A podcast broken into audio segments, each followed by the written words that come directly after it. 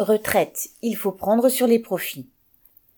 Au lendemain de sa débâcle aux élections régionales et départementales, le gouvernement s'est déclaré favorable à un recul de l'âge légal de départ en retraite de 62 à 64 ans.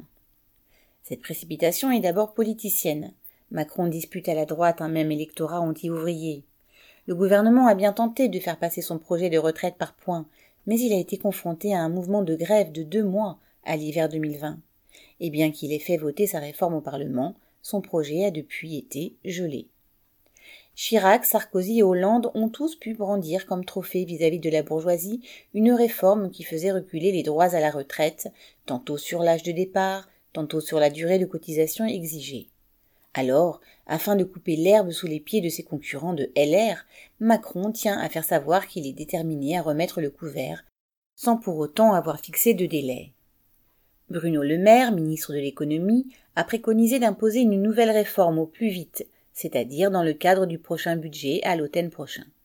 Castex, lui, s'est montré plus prudent en indiquant, ouvrez les guillemets, il faut la faire, mais il faut choisir le bon moment, fermez les guillemets.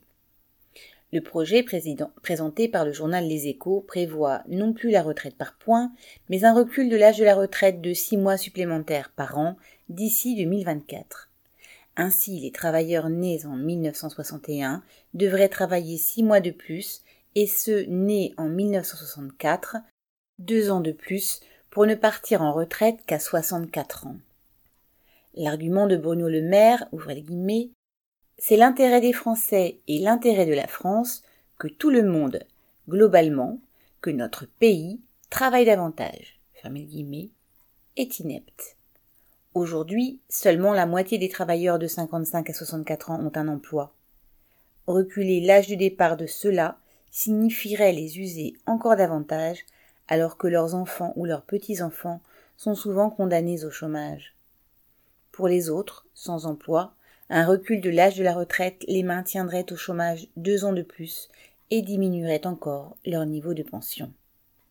Il faut au contraire prendre sur les profits et les fortunes de la grande bourgeoisie pour garantir un âge de départ et une pension de retraite décent pour chacun. Si le capitalisme est incapable d'assurer les vieux jours des travailleurs, c'est lui qui doit être mis à la retraite d'office pour cause de sénilité.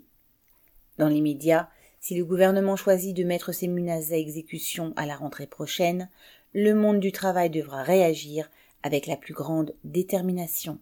Christian Bernac